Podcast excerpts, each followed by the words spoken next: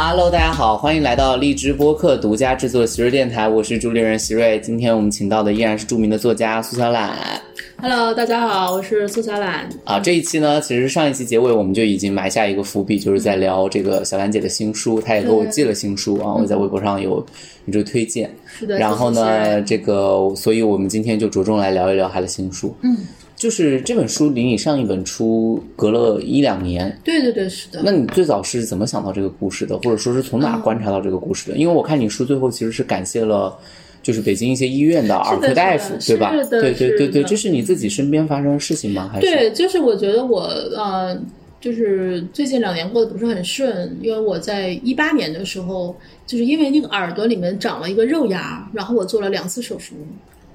就是你可能听起来觉得有点奇怪，因为一个耳轮动了能有什么问题吗？我们都是年轻人，又不会聋，又不会怎么样。但实际上，就是耳朵其实比起视力来，就眼睛来，就是可能更需要我们应该得到同等的重视保护啊和保护。对我当时就是觉得有点耳鸣，然后就哐哐哐像过火车一样的那种声音，然后自己没有太重视，这样持续了两三年之后，就是我不仅晚上能听到，白天也能听到了，所以我就去医院看了一下。那医生就说我耳朵里面长了一个东西，可能是那个钉钉，也可能不是，他就给我掏一下，就一掏了一下，一下子头就像爆了一样，就特别疼，特别疼，疼的完全没有办法，就是就是生活自理，疼的就是已经完全睡不着觉。然后我就在北京先后去了六家医院去看，天哪！越治越严重，越治越严重。就原来比如一天只疼那么两三次，到后来无时无刻都在疼，然后我吃各种各样的止痛片，已经就是没有办法控制了。然后我去呃同仁医院啊，然后去三零幺啊，去很多医院，然后他们就是说需要做个手术，但是排的话可能要排在一个月、两个月以后。但是我当时疼的状态已经觉得自己要死要活了，我觉得我可能会因为这个而就是小命都要没了，所以当时我去了呃北京电力医院。北京电力医院就微博上有个特别火的医生叫耳科赵医生，他是专门就是以掏那个就是呃大块儿的那种钉钉，就是著名的一个医生叫赵亮。赵亮看了之后，他说我里面感染已经非常严重了，然后他已经没有办法处理了，所以他介绍了他的老师叫宋维明，是北京大学第三医院的一个耳科的北医三院就在对我们家附近。呃啊对一个大神医生，然后是他的老师，然后我去找他啊，当时宋大夫哎见到，我插，插一句，哎我前我前半个月病了，也是去北医三院看的。是吗是吗就北医三院真的是也是一个比较神一般的存在，哦真的有事儿应该早点去那儿。真的，真的，真的，真的，真的，嗯，是的，嗯嗯，对嗯，然后，但是实际上，我们提到那个五官科医院，其实我想到同仁或者别的，对对对对嗯然后其实北医三院很低调，对我去了之后，宋大夫就他，因为当时我生完小孩才三个月。就是刚坐完月子，嗯 就小孩才三个多月，然后呃，当时医生就觉得我太可怜了，所以他当时就收我住院。他本来是要休假的，他为我临时在就是呃周四加了一台手术，天哪！哦，就相当于我周二住院，周三检查，周四给我加了手术。因为你们已经感染严重，就是说，如果我再多耽误一段时间，它就会进入脑内，然后对，因嗯为其实五官是大家为什么要那个？因为包括啊、嗯我我我也是想说，北医三院也是临时跟我加的，当时也是不收治。啊因为其实你只要你没有感染，其实它是可以往深处走的。对但我当时感染还好，不在五官，就哦五官如果感染的话，就是很容易出现颅内的这个状况。对，嗯，所以我这个病叫外耳道胆脂瘤，侵犯中耳，已经进入中耳了。就是我大概是嗯疼了一个半月，就是一个一个半月之前里面只是外耳疼，然后它进入中耳，然后我知道这个病比较严重的是一个女孩，一个大学生，她得了这个病没有重视，就每天就在忍，最后她送到医院的时候，就是已经引起了急性脑膜炎，就没有抢救过来。啊，所以当时我知道这个事情的时候，我就特别特别的感感谢我那个大夫，他当时就是为我做了手术，就都是全麻状态下做了两次。但是我前一阵儿因为没有太重视复查，又做了一次、三次。啊，为什么它会反复吗嗯，？就是我当时整个鼓膜已经被推，我这个耳朵当时没有听力了。嗯，然后他帮我做完手术之后，其实呃，就是人的耳朵都是有那种自清洁的功能，它是会把那个耳屎往外往外自动排。但是有一些人，一千个人里面有一个人他是往里排，一直堆积，一直堆积，我就属于那个百分之一。千分之一。呃，对，千分之一，对对对，是的，好严谨。嗯嗯，对，然后它就长成肉芽，然后就所以已经就又堵住了。我所以呃，如果是外耳道胆脂瘤的患者，一定要定期检查，终生检查。嗯，啊，我是觉得我的手术已经这么成功了，医生已经帮我的听力，我后来听力没有完全恢复，但是这边的耳朵是恢复到了百分之七十。相当于一个一百五十度的近视吧，如果用听力来说，然后啊，我就觉得我都这么好了，手术肯定我就不用太重视。但是等到我再去就觉得耳朵响的时候去复查，里面又长满了，然后所以又做了一次。就是特别啊，对，然后啊，我就觉得很感慨。然后我在住院期间认识了很多的病友，呃，就是你会觉得有各种各样的耳科的疾病，对，呃，但是实际上我们正常人不会想到会有这样的病。比如有一个阿姨，她送到医院，她觉得觉得耳朵里面在流东西，但是实际上她里面耳骨都被腐蚀了，她要换一个人工听骨，然后她。快要引起面瘫了，就把她那个脸上的一个什么神经都取掉了，她完全甚至都不疼不痒，但是她已经其实很严重这么严重，对对对，还有还有的人就是还有小孩儿，就是他是那个先天性失聪，就没有听啊力，对，是听力给他进丧失行呃人工耳蜗的植入，对，然后还半夜的时候还听到一个就大叔耳朵里面进蟑螂了，哇，那是哭爹喊娘的啊，就是因为蟑螂在不断往里面钻，嗯所以我一下子意识到，原来关于耳科有这么多的疾病，但是我好像从来没有重视过它。然后我们在体检的时候，其实耳鼻喉其实也是我们最最最忽略的项目，所以当时我就在想，我应该要写一部关于耳科大夫相关的这样的一部小说。对，因为你刚刚说你观察了很多病友之间的这个故事，但是你对写的这个里面是一个儿科大夫，对对对，对，嗯，是的。然后我又特别感感激这个医生嘛，然后因为我觉得他救了我的命，如果没有他，很有可能我就不知道在哪儿，就是对。然后所以我就一直、还是选题来自生活的遭遇，对，是的，是的，所以后面我就和这位呃医生和他成为了很好的朋友。然后呃，像这本书也是呃采访他多次，然后也采访了别的医院的呃医一生。些医生，对对对，然后其实如果一本长篇小说的男主或者女主的职业定了，其实后面整个故事就很容易了。但是对我来说最难的就是里面涉及到大量的那个耳科疾病啊，对所以这个我是采访了好多的大夫，然后录音笔都录下来，然后我写完之后又请他们去给我改，进行专业知识上的审核。我每章后面都有那个儿科知识的普及啊，他有他有他有注注释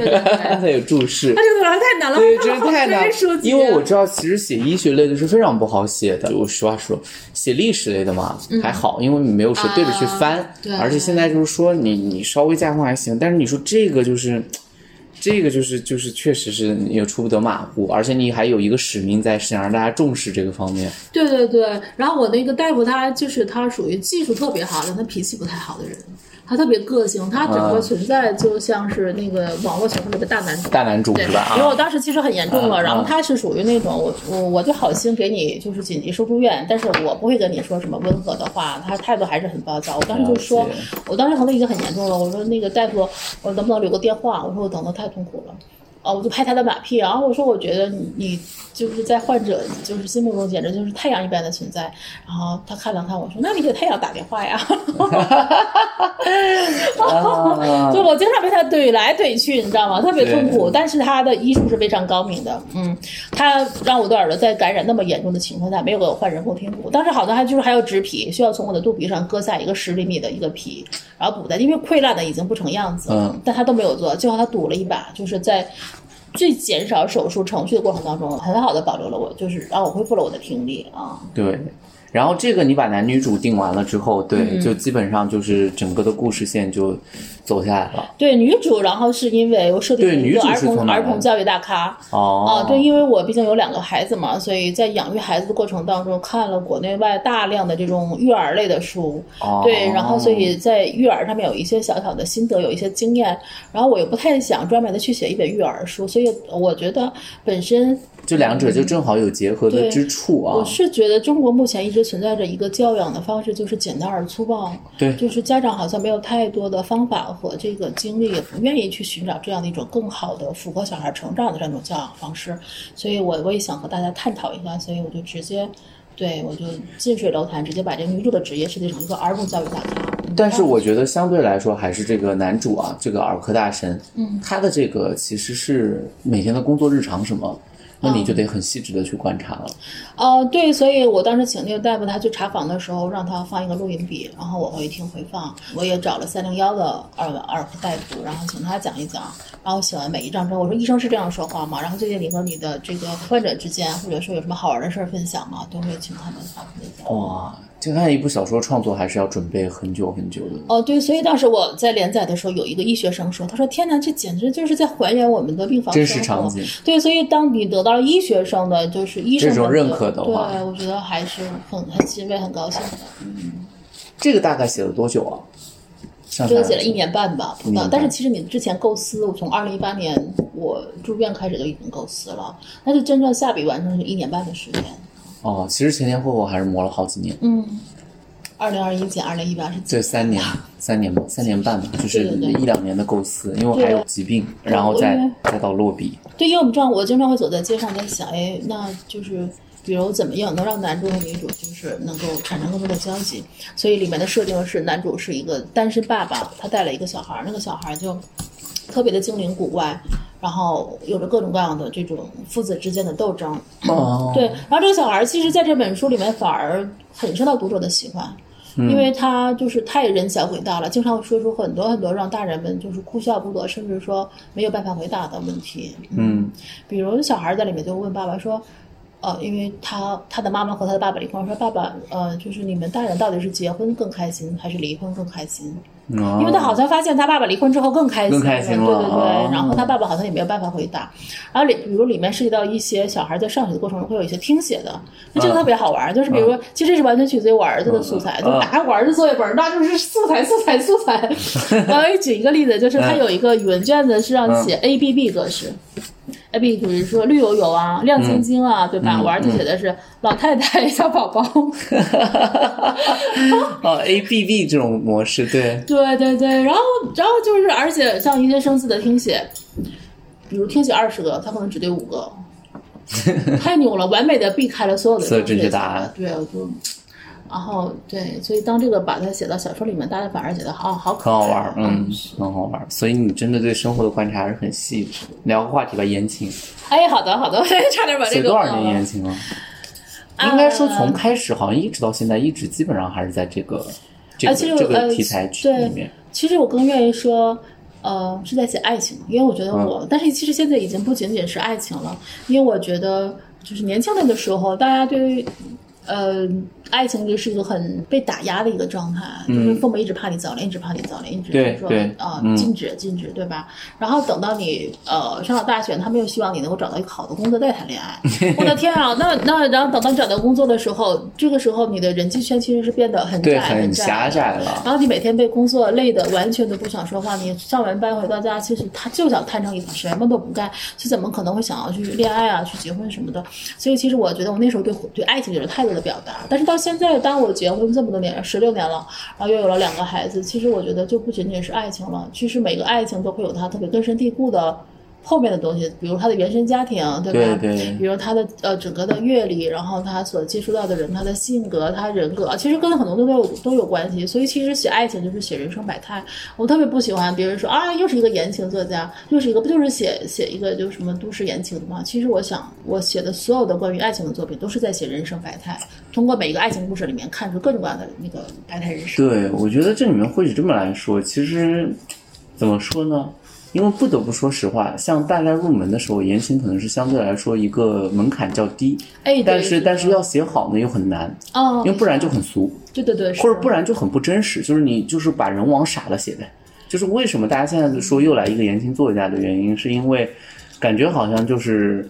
他那边模板化、套路化的东西一来，然后感觉人都不真实。我觉得这也是我对国内的有一些编剧吧，都还不是作家的一个疑惑，嗯就是他要表现爱情，就总得表现有人很傻，然后还表现的对对，这种爱情就一定是违背了一些逻辑常识的。然后我觉得，我觉得你这个做法很好啊。你比如你会调研医院，但是其实他们去写一些商业的，或者是一些这些专业项的谈判的，嗯，哇，那个商业写的就是真的也，你要是网友，你也会评论，不如找个厂商两元班儿，就是、哦。对他没有真，他就完全是一个空中楼阁。对，对，所以会有这个问题。其实，对，因为我觉得主要是因为，我也说实话啊，这里面大家有个刻板印象，就感觉写年轻的都是小女孩儿。嗯，但你其实也写了这么多年的言情，但是你从刚开始写爱情，再到后来写，我觉得肯定有一个发展变化。嗯，那我觉得这个这个因为跟你的人生进程有关，所以他就会一直在看。对比如说你最早全是爱系的时候，你那时候还是谈恋爱的，有很多中间那个。对对但你现在为什么会跑到这个儿童的，就是女主要定义成儿童教育大咖，是因为你有家庭和有二胎。对，对因为我的人生到了另外一个阶段啊。对，然后你写出来的它的那个厚重感就会更厚重。对，因为你在阅历不断增加的同时，你会在在自省，然后你也在嗯提出各种各样的问题。所以我一直觉得国内也非常有意思，就是真的写下来的人，我我只看影视剧啊。如果说写下来的人，你会发现他的现在的伦理的一些剧，比如《乔家的儿女》这种，啊他会很明显的还是有质量在的。啊，对，但是你要说写言情那一套的，就是停在二十岁看的那个甜偶甜宠的，嗯。他就无甚进步，这么多年还是换汤不换药。哎，我觉得其实也可能和大家的一个需求有关系。嗯比如说我压力很大了，我已经很累了，我到家我就想看一个完全不动脑，你只要给我谈恋爱，谈恋爱，谈恋爱就行了。对呀。就有些人是你不是没有高甜可以，爽文也可以，就是不能太傻。对对对对就是不然是就还是那句话，就是你让我甜，起码也得让人就是代入的进去。啊，对吧？嗯，我觉得，我觉得是这本质是这样的。就到后面，当然你说对，就是说再偏现实一点的话，我觉得它可能就会有更多的，嗯，就绝对不是只有喜悦在里面，它会有哲思、有沉重的话题在里面。对。对，其实比如说像嗯嗯呃，我们每个人在各个节点做出的各种选择，其实都是和他背后的东西都有关系的。比如说，呃，这里面的每一个人物，包括配角，包括什么什么三号、四号，他们做出的任何的选择，其实我里面都会写到他的原生家庭。对，就是得给得有一个理由和历史背景。对对对，就是大家看的时候会说，哎，好像虽然觉得他这件事情很坏，但是看了他后面他的成长故事，就会觉得可以理解啊对对是可以，是的，是的，是的。哦，我觉得这个很重要，就是就是很多时候设定一些工具人的意图太过于明显了，反而对对，减弱了我觉得可看性。是配角不是为了主角存在的，他是我相信就是他们是真实存在的。就像我小说写小说的过程当中，我会假装自己就是那个人，我就会让自己跳进来。然后当我面临这样的一个处境的时候，当我在小说里面写的那个家庭环境是那样，那我做什么样的选择？然后可能我会自己一边痴痴傻傻的去念那个台词，自己写的句子，然后再跳出来让别人去写。就我啊就是我会让自己带入进去，然后再跳出来。对，这是一个很强如大的如果作者。自己都不相信这些东西是真实，说不出那样的话的话，那其实读者是更进入不了的。对对对对，哦，哎，那就来聊聊亲密关系。嗯嗯。好，到了你的主场了。对对，没没到我主场哈，因为你你本身的那嗯个和和亲密关系的向度也就很紧密，因为你本身内容创作跟这一块，而且我觉得我们有一些交集。对对对是有很大的一个交集的。对你和你先生多少年了呀？十六年了，我们结婚十六年了。哇哦，他是你初恋吗？当然不是，肯定不是嗯但我是他的初恋。对对对对对，但我其实希望我不是他的初恋，因为我其实希望每个人能够多谈恋爱，然后多一些经验，然后也会多一些成长和反思，呃，然后在结婚的时候就会彼此更坚定和更好的。我提一个观察视角，哎，就是我为什么能够感觉到你们关系是很好的？因为我今天是坐着就是小兰姐先生的车去的，一起去的那个 河北，然后就是我我感觉到就是你们之间在沟通，啊，不然呢？就不不不，很多夫妻其实并不会沟通，啊，他们说话不是沟通。啊，我举两个细节好了，就是比如说我们俩在聊天的时候，你先生会很自然的把这个话题延续下去。哦，是的，是的，就是他并不，他既不让人感觉到他在局外无所适从，又不让人感觉到叫你们是忽略了我，我要起一个新话题。嗯嗯，这个是有可能的。在很多夫妻的我处理的案例里面，其实就是会出现一个非常有意思的现象，就是你跟他两人在聊天的时候，他可能为了争夺注意力，他会换一个话题走，而不是依照话题本身往下走。哦，这是第一，因为我们今天其实，在车上聊的话题是非常就是非常连贯的，对，然后第二件事情是，你看，其实我在跟你两人聊，因为你看《奇葩说》，你是忠实粉丝，我们俩在聊节目表现的时候，他会对这个事儿产生好奇，啊但我觉得他一定不是因为我产生好奇，啊，对，因为本质上他如果他要是因为我产生好奇，他就会去看，而本质上他是因为你在跟我聊的这个事情有有的时候他想跟你建立共同的文本和话题，我在影响他，对，这个就是说你们俩在互相影响。就是我一直会说，其实你亲密关系到一个什么份上，你会觉得很安稳，就是你们可以互相安利一些事情。嗯，这个在一般人是做不到的。比如我要敷衍你，你给我安利一下，然后我就会说，嗯，好的好的，我就到时候再说。啊，对吧我我们也会有这种情况，也 会有对，但是他会有这个。第三个事情是我特别就我观察细节，对我你看我生活主要做的就是案例观察，就非常有意思是，我们今天不是开到那个厂的时候，不是有两条路可以走吗？啊对，然后你当时以为错过那个厂的那个门，啊说哎哎哎，然后就很急的说了一句说，哎，我们是不是要从这个门进去？啊然后先生就迅速停下来了。啊但是他当时其实是有另外一条路可以走，他不是说前面那个也可以吗？啊但是其实我觉得，就是他走了另外一条路，他说那没事儿，从这儿进去也行。是的，对对对，他就会立马停，然后进去。我一般在这种情况下，我就真的会感受到，就是他是一个解决问题的思路的人。嗯，就是什么叫解决问题思路？如果 A 也可以，B 也可以的时候，其实就没有必要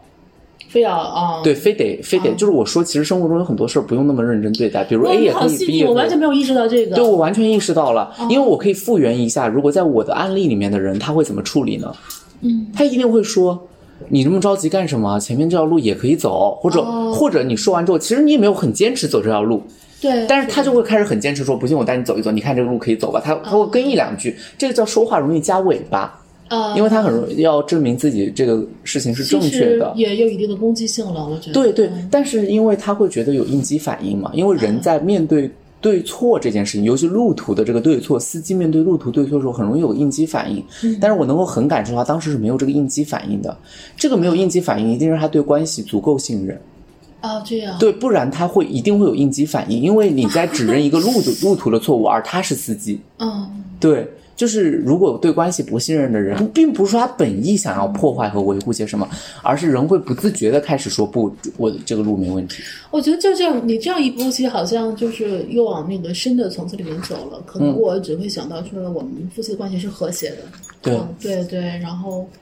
对你一下子就想到信任上去，这个是我没有想到的。哦，对对对，他对，所以我就感觉非常好。然后你们今天一直在交流，然后到了中午的时候，包括因为那个今天小兰姐的先生也是要提前离开，因为要接孩子 放幼儿园。我，我跟他俩人选书选到晚上，他他先生中午吃饭吃到一半就先离开了。是的，对，也完全就是一个沟通的语态，嗯，这个是挺让人羡慕的。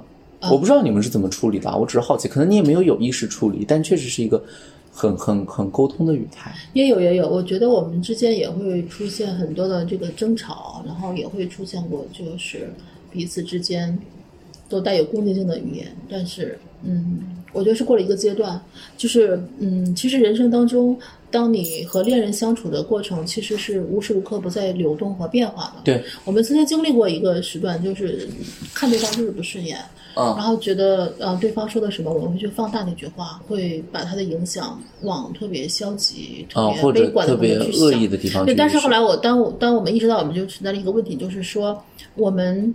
呃，就是所有的恋人相处的过程当中，都会愿意希望看到那些好的方面。那好的东西当然会让人很开心，然后很和谐。但是你有没有能力去面对你们关系当中最差的一面？你有没有想着积极主动的去去解决它，然后去想办法去一起去面对？我觉得这个有一段时间我是很弱的，就是当我们之间一些坏的东西出来的时候，就想太烦了，想要冷战，想要越过它，想要不理它，想要搁置它。所以到后来我们达成共识，当这个问题出现的时候，我们要好好的正面的去对待它。但是这个是我就是结婚了很多年之后才意识到的，才才意识到的啊对对，就比如说我我我工作的时候我跟老板吵架，我我想的可能就不是说我要去怎么样去良性去沟通，我想说我要换个工作，就是可能是这种思路，对，嗯。但是其实这个不是很好的一件事情，对，所以一定是两个人呃走到了一定的程度，然后对彼此有着足够的足够的沟通，之后才会意识到这一点。嗯，但你们俩是不是还是共同话题会比较多？我觉得可能比一般的夫妻哎是的是的因为我能够明显感觉到你们的共同话，包括你在给我介绍你先生的时候，你也会最早说他的那些经历，包括今天我们在见史航老师的时候，你也会说那些作家什么，哦然后你先生很快。哎，记得很清晰，而且，对对哦对对对，就是我能够感觉到你们的共同，因为其实大多数的人，他对长期关系的倦怠，或者说对于长期关系的恐惧，是源于他不知道接下来要聊什么。啊、嗯，对对，因为我是觉得是因为我，然后他才过来开车，对陪伴我，因为我自己不会开车。嗯嗯然后呢，其实他本来可以不来的，我可以想别的办法。但是我觉得，就所以我也很感谢他，然后觉得就是不能忽视他吧。然后那我把他带入到我的这个工作圈或者朋友圈也好，那我肯定要特别注重他的感受。对对对，但是他真的还就是，我觉得说你们平常聊，是因为你们都对文学啊、有有这个，是的，因为他本来也是做读书这块儿的嘛，对对对。然后所以我们会聊很多这方面。对，所以今天去挑书，应该也是他还是他比较喜欢的事情。对对对对，但是我们挑的内容其实也不太一样，不太一样有他自己，因为我们家的那个书房是，对，呃，客厅基本上是他的那个主场，对他有各种军事类啊，然后呃，他特别喜欢的战争类啊，就我觉得男人好像都喜欢这些啊，嗯然后文学类的也有一些，但是和我喜欢的是不一样的。嗯，然后我的主要在我自己的书房，就是完全就是对，你们家应该书挺多的。是的，特别多，特别多。嗯，但是就是最近几年读书的这个这个效率太低了，然后品速度也太低了。你们俩会互相交流彼此看书的内容吗？会会会会会。会对吧？啊，对，尤其是有一段时间，就是我不知道别人怎么样，他阅读习惯是什么样的。哦就像我原来年轻的时候，只能读进去小说，啊，我当时就特别困惑。然后朋友们一起就是交流的时候，你会觉得自己很浅薄无知，我就就我我会这样觉得。嗯然后那时候就怎么办呢？后来朋友跟我说说，如果你看不下去没有关系，那你就不要看，你就把你自己能够看进去的，你把它看透了、看通了，在这个领域，你觉得就量够了就可以了。结果当时我就把这个就看完，看完之后发现，当我过了三十岁以后，开始可以看心理、哲学、社科类的，能看进去了。虽然看得很慢，但是当你啃完一本书、看完一本书之后，发现就有点像那个练功做武功一样。对对对，你会越打通了，来越快。对对对，你就发现，哎，这个我突然间能看完了，然后下一本我也可以很好的吸收了，对对对，然后看完之后的那种反思都会有，嗯，哦，这个就是我说深度沟通一个非常具备的能力，啊就是我看了什么，你看什么，咱们能交流。对对对对，然后能交流之后，像这种其实所有的文字类的材料，或者说电影类的材料，它本质上一定会触及到人的三观的部分，啊，对或者它会触及到隐秘的部分，因为你为什么为这个东西而感动，你为什么觉得这个观点正确，它会带到你很多以前的，比如原生家庭的回忆或者什么。没错你的这个，因为你要刻意说，来，咱们今天坐下来，我们来聊原生家庭，这很奇怪，哦你无从聊起，你知道吧这个很多人为什么达不到这一步沟通，是因为一般的家庭他无从聊起，我总不能说我们出了问题，然后坐下来说一下你爸你妈是怎么样，不可能。但是你在文学作品中，他会悄无声息把这个东西带出来。哎，所以你一定要尽快的把这本书看完，因为里面写了太多太多的对吧？原生家庭的啊、东西了啊，对对对对对，你应该早点告诉我，他对我的亲密关系课题研究有用，我觉得，对，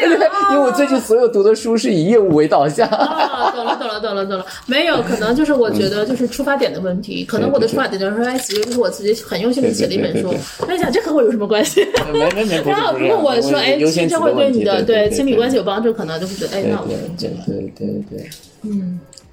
挺好的，我是我是觉得挺好的，所以所以深度沟通还挺好的，你们有。那你们在一起这个阅读氛围，应该对宝宝来说也是一个哦，好事儿吧？对，所以经常就是有一些像我儿子的呃同学的家长就会问说，哎，说你们家小朋友阅读量那么大是怎么回事？他说我儿子我怎么说他都不看书，啊因为你们家家长都在看书。啊，是的，是的，你的回答就是正确的。我说因为我看书，然后他说哦，然后就我就说那那然后因为我从来不看书，我说其实小孩不会看家长怎么说的，他看家长怎么做的。